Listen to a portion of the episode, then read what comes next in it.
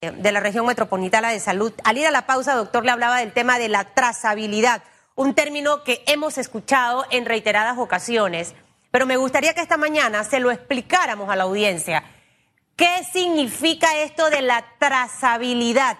Eh, cuando hablamos de cortar básicamente esa, esa cadena de trazabilidad en la ciudad capital. Bueno, cuando hablamos de trazabilidad, hablamos todas las estrategias, los planes, protocolos que utilizamos para cortar la cadena de contagio.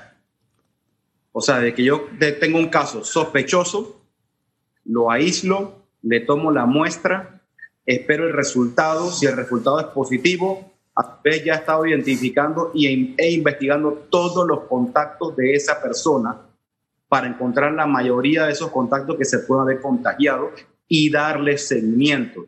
Las llamadas diarias, estar pendiente de su salud, de que se enferma más y lo más importante, pendiente de que estén todos confinados para, evitar que esa cadena de contagios se esté ampliando. Eso es lo que es trazabilidad. Esa es identificación, diagnóstico, confinamiento y seguimiento de todos los casos confirmados y de sus contactos. Esa, esa estrategia de trazabilidad donde se identifica, donde se diagnostica y todo lo demás, ¿sienten ustedes eh, que se está ejerciendo no al 100%, pero de una manera favorable. Se lo pregunto, doctor, porque eh, muchos casos conocidos, cercanos aquí, eh, de personas que salieron positivas y ni siquiera han llamado al personal que ha trabajado con esa persona o estuvo en contacto en su lugar de trabajo. O sea, ¿cómo, cómo ustedes pueden garantizarnos que efectivamente al tener, imagínense, si ayer hubo mil y tanto de casos, ¿cómo, cómo se hace todo ese proceso con tanta gente y de hacer ese trazado, de ver familia, trabajo, lugares donde se fue movilizando, etcétera, etcétera. Sí, es un trabajo bastante complejo y complicado. Sin embargo, se está haciendo desde el día 1, desde el 9 de marzo que empezamos a reportar el primer caso de esta persona que vino de España. Se hizo la trazabilidad, se buscó todos sus contactos en el avión, en la casa, en la comunidad, así como el, profesor que lamentablemente falló, igual se hizo toda esa trazabilidad de todos los contactos en su casa, en el colegio, y así fuimos encontrando poco a poco todos los casos que, han ido, que se fueron contagiando, y así con cada uno de los contactos. Eh, insisto, es un trabajo muy complejo, muy complicado, y por eso se hace desde los niveles locales, regionales y nacionales. Lo que ha estado saliendo en redes y en los medios en los últimos dos semanas sobre la apertura o inauguración de centro de control y trazabilidad son, más bien los centros regionales. La oficialización de un trabajo que ya se están haciendo en, las unidades locales. Todos los centros de salud tienen un equipo de trabajo de trazabilidad que se apoyan con SINAPROC, bomberos, policía, el MIDES, Plan Solidario, líderes comunitarios, líderes religiosos, representantes de corregimientos, etcétera, para cada vez que tenemos un caso confirmado, ir a su casa, verificar que están en confinamiento y verificar que tienen todo lo necesario para que no tengan la necesidad de salir a buscar ni medicamentos ni alimentos. ¿Esto cómo, cómo se va a desarrollar, doctor? De hecho, eh, y obviamente, probablemente la mayoría, a lo mejor ha fluido, pero mucha gente, pacientes de cáncer, pacientes hipertensos, eh, con otras enfermedades como la diabetes, han tenido que salir a buscar sus medicinas. Y le estoy, y le estoy hablando desde el 9 de marzo hasta la fecha, eh, específicamente cuando la Caja de Seguro Social en un momento anunció este programa, eh, pero tuvo sus fallas. De hecho, no todo el mundo ha podido recibir sus medicinas a tiempo. ¿Cómo lograrán hacer todo esto? Y yo sí le tengo aprensión al tema de la comida. Mire que me gusta la propuesta de la Cámara de Comercio en su comunicado de ayer y siento que el gobierno probablemente debe revisar eso. En la vida hay que ver lo que ha funcionado y lo que no, y lo que no ajustarlo. Y en el aspecto, en este, en este tema de COVID, hemos tenido tres pilares fundamentales, el tema salud, el tema social y el tema económico. En el tema social, mucha gente sin recibir todavía ese bono solidario por la cédula. Y más aún, las bolsas de comida tampoco jamás llegaron. Entonces, ya llevamos casi cuatro meses. Me gustaría saber esa estrategia, si en realidad eso nos va a garantizar eh, de que vamos a cortar la línea de transmisión y que esto se hará bien, cumpliendo con varios aspectos transparencia, eh, que sea equitativo, que en realidad le llegue a la gente que le debe llegar. Esta tarea es como complicada. Sí, es complicada, complicadísima, Susan, pero precisamente por eso la clave está en la inclusión de todas las personas que puedan colaborar, porque no solamente garantizas que vamos a llegar a todas las casas, sino que ayudas a garantizar también la transparencia, evitar el juega vivo, porque estamos involucrando a todo el mundo, líderes comunitarios, insisto, juntas comunales, comités de salud, a todos. Todos vamos a estar no solamente vigilantes de que cada panameño que necesita le va a llegar, sino también vamos a estar vigilantes de que le va a llegar al que le tiene que llegar. Evitar esas personas que no tienen necesidad de recibir un bono solidario lo estén recibiendo para hacer otras cosas, porque llegan, como no lo necesito, lo que lo vendo, etcétera. Entonces, por eso es la importancia del trabajo en equipo, para verificar cumplimiento y transparencia. Ahora, dentro, dentro de todo este tema, ¿tienen ustedes em, fechas probables en las que esto pueda obviamente arrancar? La segunda es si regresaremos a medidas más estrictas en cuanto al tema de la, de la salida de hombres, mujeres, principalmente en los puntos donde hay más alto índice de contagio, doctor, estamos hablando de que no sé si se mantienen los 23 corregimientos con más eh, casos registrados, o sea, qué medidas se van obviamente a adoptar principalmente en estos lugares, si pudieran eh, no flexibilizarse, sino ponerse un poco más estrictas. Sí, todo está en el tapete y no solamente son los 23 corregimientos con más contagios, todos a nivel nacional, desde Punta Búrica a Cabo Tiburón, estamos vigilando, porque si un área tiene poquitos casos, no quiere decir que voy a bajar la guardia ahí. La vigilancia intensificada en todo lado de Panamá, en todos los corregimientos, todas las localidades, todas las comunidades, todas las provincias. Sin embargo, eh, estamos trabajando más de lleno, por así decirlo, en estos lugares que tienen más casos para evitar más contagios y lograr disminuir esa, esa tasa de contagios en todas esas localidades más afectadas. Pero aquí la clave sigue siendo, Susan, la colaboración eh, tripartita. Estado, gobierno y población. Todos tenemos que colaborar, colaborar, estando claros cuáles son nuestros deberes y nuestros derechos, nuestras funciones que tenemos que desarrollar. Gran parte de la población ya está acogiendo las, medidas, las recomendaciones, pero falta una pequeña porción. Y lamentablemente, eh, yo siempre lo he dicho, no, el problema no es que tengas mil personas en la calle, es que de esas mil personas, dos estén sin mascarilla, estén tosiendo, estornudando y puedan contagiarse entre ellos y cuando regresen a su casa contagiar a los demás y la cadena entonces de contagio nunca se va a romper. Entonces, esto es un trabajo en conjunto que tenemos que seguir concientizándonos desde el punto de vista científico y social, tomando en cuenta que el sistema sanitario es muy importante, pero el sistema económico también lo es. Y por eso es el trabajo tan arduo que tenemos con la autoridad de salud para llegar a ese equilibrio, ese equilibrio en esa balanza de evitar el colapso del sistema económico, porque el sistema económico colapsa, inherentemente el sistema de salud también lo va a hacer.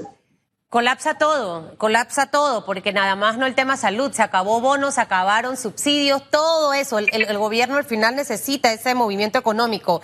El Instituto Conmemorativo Gorgas, doctor, informó sobre una mutación del virus, que era lo que en el primer bloque le preguntaba cuánto ha cambiado eh, eh, este, este virus, parece que es muy mutante, que lo hace obviamente que, que, sea más contagioso. Esa, ¿Esa mutación se debe a qué? Eh, ¿Muta por región?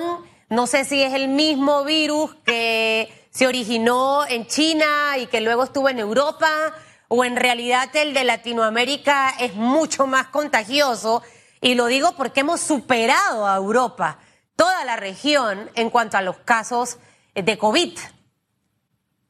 Mira, este es el segundo anuncio o, segunda información que provee el Instituto Gorgas respecto a este virus. El primero fue hace más o menos un mes, un poquito, donde informó que la cepa del coronavirus que está circulando en Panamá era una mezcla de las cepas provenientes de Europa y de China es una cepa ya nacionalizada, por así decirlo. Y ahora informa que hubo un cambio ahí genético en uno de los aminoácidos del virus que lo ha vuelto más contagioso. Pero también informaron que lo volvió más contagioso, pero a su vez no lo volvió más letal, sino más contagioso, que igual es un problema, porque entonces contagia con mucha más facilidad. Aquí el tema está en que eh, el mejor ejemplo de la influenza, la gripe. la enfermedad más vieja del mundo, por así decirlo, y hasta el momento no tenemos cura. Hay una vacuna, ojo, por la vacuna de la influenza no es 100% efectiva. ¿Por qué? Porque los virus tienen la capacidad de mutación. Ellos pueden cambiar de forma. Ellos se, se nacionalizan, como es el caso aquí en Panamá. Ellos llegan a una comunidad y ellos buscan la manera de, mantenerse altamente infeccioso, altamente contagioso, y cambian las veces necesarias para lograr y mantener esa, virulencia y esa patogenicidad basado en el área donde estén, basado en la, en la genética de la población, en, los medios, en el medio ambiental de la población, etc. Entonces, eso es muy importante tener en cuenta con los virus. Y eso lo que hace, los hace altamente peligrosos porque cambian con mucha frecuencia. Ahora, doctor, eh, 1.166 nuevos casos en el día de ayer. ¿Es mejor que sea más contagioso o más letal? Eh, ¿Sabe? Porque, ojo, eh, al final, por lo que usted nos acaba de mencionar, se contagia con más facilidad, eh, pero también hemos visto, y obviamente por los tratamientos que hemos aplicado en Panamá, eh, hay medicamentos que en otros países se suspendieron, sin embargo en Panamá han podido seguir funcionando estos antibióticos.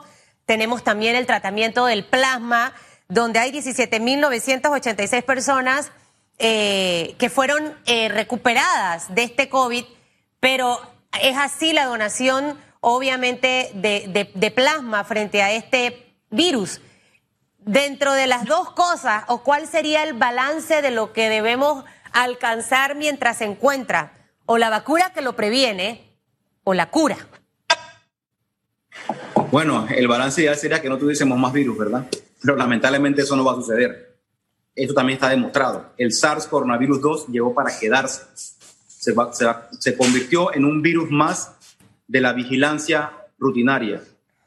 Eh, como mencioné, el Gorgas informó eso, que es más contagioso, pero no aumentó su letalidad.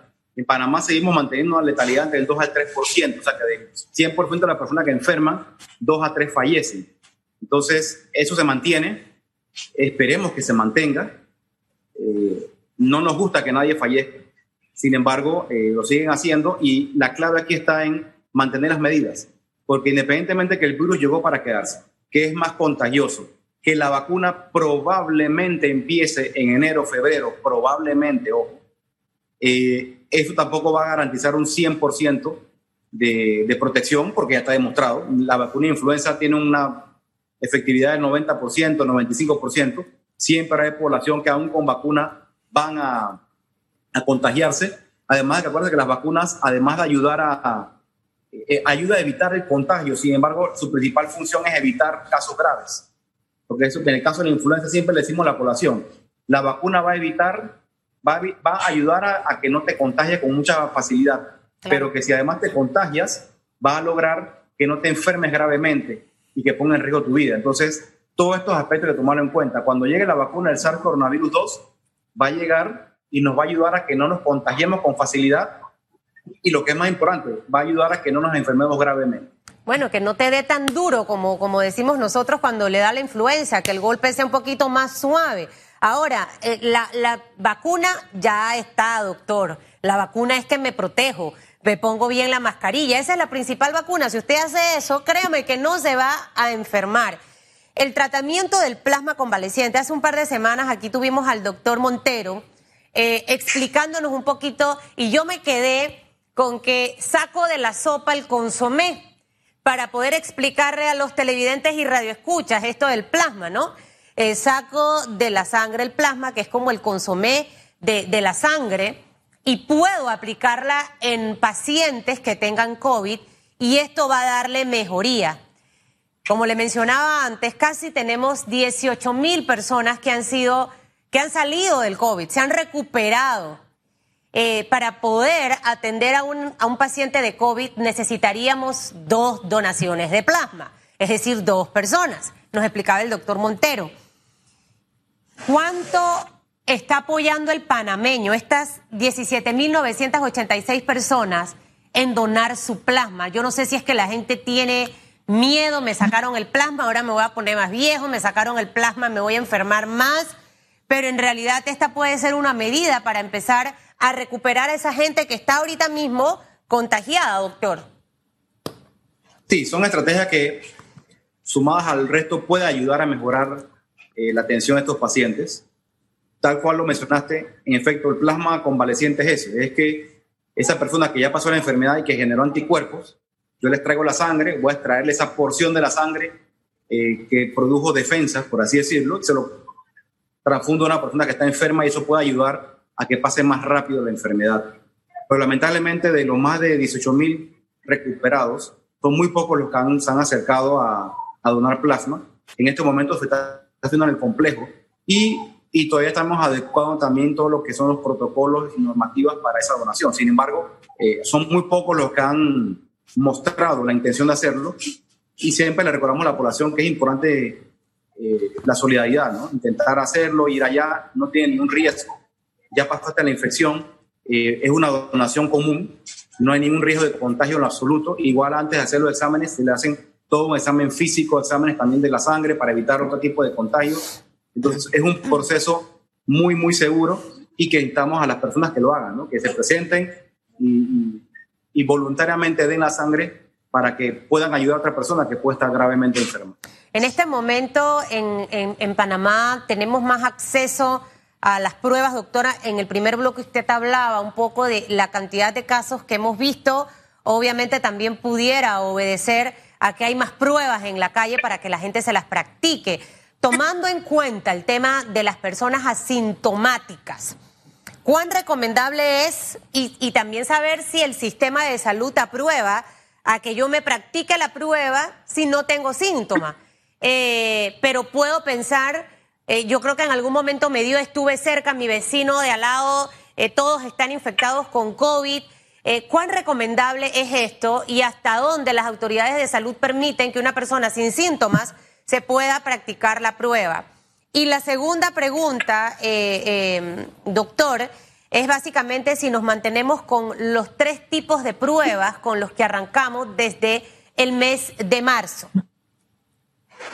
Mira, eh, cada vez que tenemos un caso confirmado, te repito, eh, en la familia tomamos todos, aunque no tengan síntomas. Okay. Toda persona que crea que había estado expuesto a una persona o que sabe que un compañero de trabajo tuvo positivo, él debe consultar para ver si él cumple el, la definición de caso, o sea, de, de, contacto estrecho, porque no es que no queramos hacerle muestras a las personas, sino que tenemos que optimizar estas muestras usarlas en las personas que realmente son sospechosas y para, para lograr entonces una contención adecuada.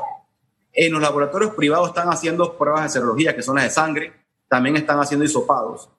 Eh, la población digo, es libre de hacerlo, ellos pueden ir a un laboratorio y, solicitarlo, aunque no tengan, aunque no tengan síntomas. Eh, cuando, cuando llegan a los centros de salud, también pueden llegar, ellos exponen su posición y se le da la explicación. Si no se le realiza, se le explica el por qué porque tenemos que evitar, principalmente, entre otras cosas, Susan, es la falsa percepción de seguridad, porque no ha sucedido. Personas que se toman la muestra sin síntomas, sin ningún criterio de, de, contacto y nada, simplemente porque me la quiero hacer o porque escuché que alguien la tenía y yo me la quiero hacer. Salgo negativo, tres días, cuatro días después, incluso hasta una semana después, desarrollan síntomas y que dicen, ah, no, ya yo me hice la prueba, estoy negativo. Así que lo que tengo yo es un resfriado, no es COVID. Entonces, por eso es muy importante de hacer la prueba cuando se cumplan todos los criterios de sospecha para evitar esa falsa percepción de seguridad. Pero insisto, en las clínicas privadas todo el mundo está abierto a hacerlo, todo el mundo es libre de hacerlo, el Ministerio de Salud no prohíbe eso, solo que vayan a laboratorios certificados. Ok. Por el, y al momento eh, seguimos haciendo en el, en el estado eh, la PCR, que es el hisopado regular, por así decirlo, y estamos haciendo también hace un mes hisopado para hacer pruebas rápidas, o sea, pruebas de antígenos. Okay. Es una prueba, hago el hisopado, se prepara el, el, la muestra, se usa un, un, cassette de diagnóstico y en 30 minutos tengo un resultado de positivo o negativo.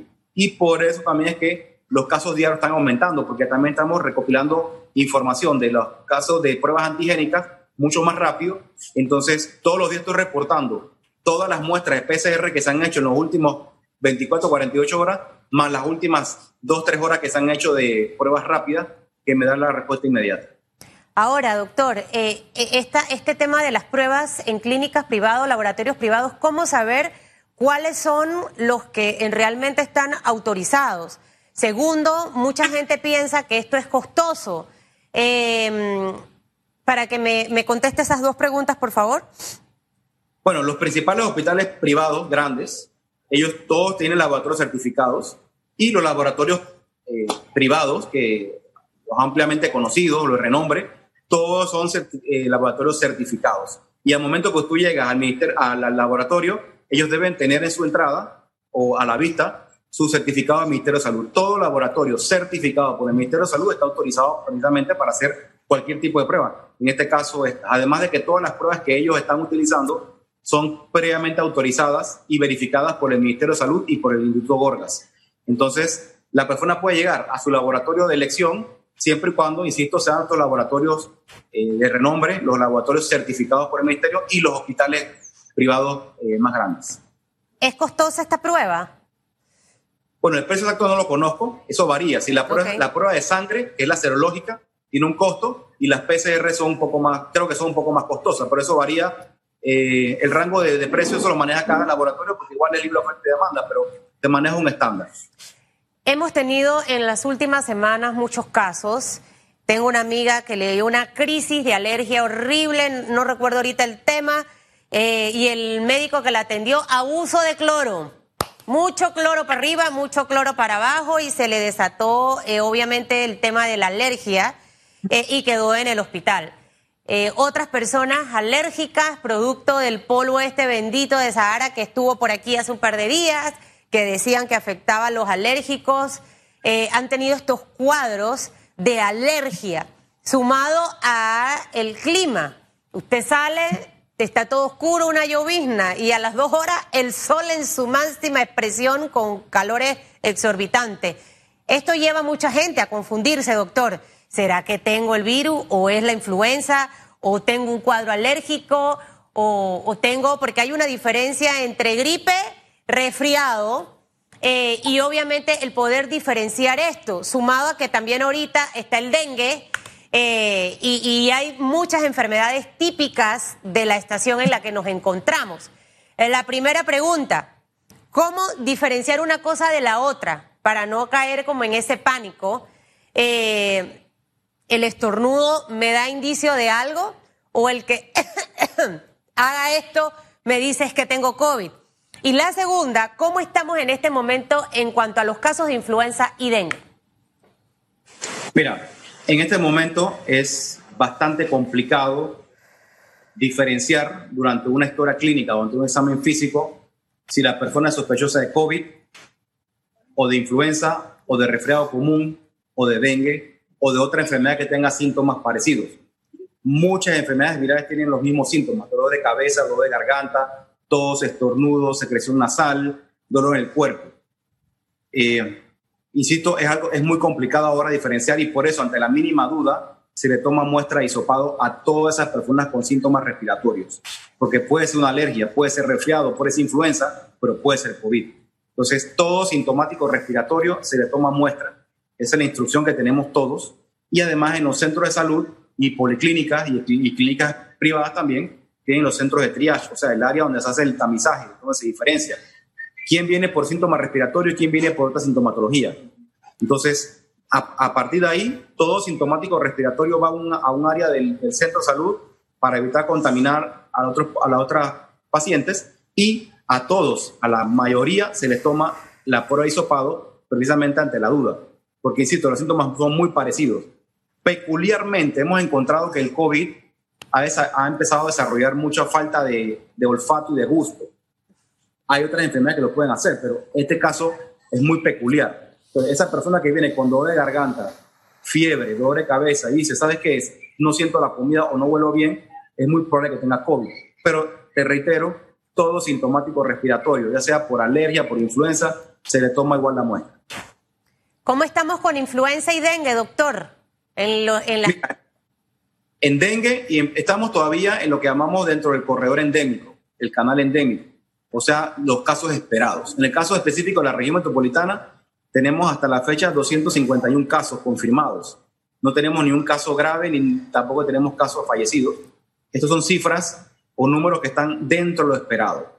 pero eso no quiere decir que bajamos la guardia, igual seguimos trabajando. Justo ayer estuvimos en Juan Díaz con el operativo, ya lo hicimos también en Pedregal, lo hicimos también en Las Garzas, que son los lugares que históricamente marcan los mayores índices de infección de mosquitos y mayores casos de dengue, y el Ministerio de Salud trabaja día a día, y eso es lo que hace el trabajo mucho más arduo y más complicado y complejo, porque no solo estamos vigilando y tratando COVID, estamos vigilando todas las enfermedades que año tras año nos afectan. En caso de influenza también estamos dentro de lo esperado. Okay. Van aproximadamente 2.000 casos de síndromes gripales, eso incluye influenza, resfriado. Eso es completamente eh, normal para la época, especialmente cuando empezaron las lluvias. Sin embargo, insisto, seguimos trabajando fuertemente en eso, en la promoción y en la prevención de la enfermedad. Oiga, doctor, ya para despedir ahí rapidito, la prueba esa del hisopado duele, molesta. Es incómoda y cuando hacíamos los entrenamientos, yo le decía a los médicos que estaban empezando a entrenarse, yo le decía, si el paciente que usted le hace la prueba no queda llorando, es porque no hiciste bien la prueba. Es muy incómodo, porque es un hisopo que entra en nariz, debe llegar hasta la nasofaringe, atrás, lo más posible. ¿Llora de dolor o llora porque lagrimea? Porque lagrimea, exactamente. Ah, ya. Como cuando tienes mucha alergia, que también te lagrimea los ojos, es lo mismo. Entonces, literalmente, si cuando yo introduzco el hisopo, porque hay que introducirlo, girarlo, sacarlo, eso es muy incómodo. No es dolor, es incomodidad, pero puede producir lagrimeo, tos y estornudo. Y por eso que la persona que está tomando la muestra tiene que estar con la careta, con mascarilla, con doble guante, porque el riesgo de que la tos o estornudo es muy alto. Por insisto, yo le digo a los médicos, si el paciente no queda llorando, no hiciste bien la prueba. Espero no tener que hacérmela. Santo, ya hasta que me dio una cosa. Gracias, doctor. Usted sabe que yo asusto a mi hijo con eso. Y que sueltas el teléfono o te llevo a hacer la prueba del hisopado. Eh, creo que es, como impactante ver ese, ese, ese cutix gigante que es para mí cuando te lo introduce en la nariz. Gracias, doctor. Eh, un abrazo en la distancia y bueno, a trabajar duro, éxito. Sabemos que es difícil. Ahorita en, en las noticias positivas vamos a compartir imágenes de cómo descansan los médicos, a ver si la gente toma conciencia. Mire, los policías y los doctores ya están cansados. Hay que portarse bien. Gracias, doctor. Gracias a ustedes. Hasta luego. Hay que portarse bien, usted pórtese bien para que no le hagan a prueba del hisopado. La gente ha estado participando en las redes sociales.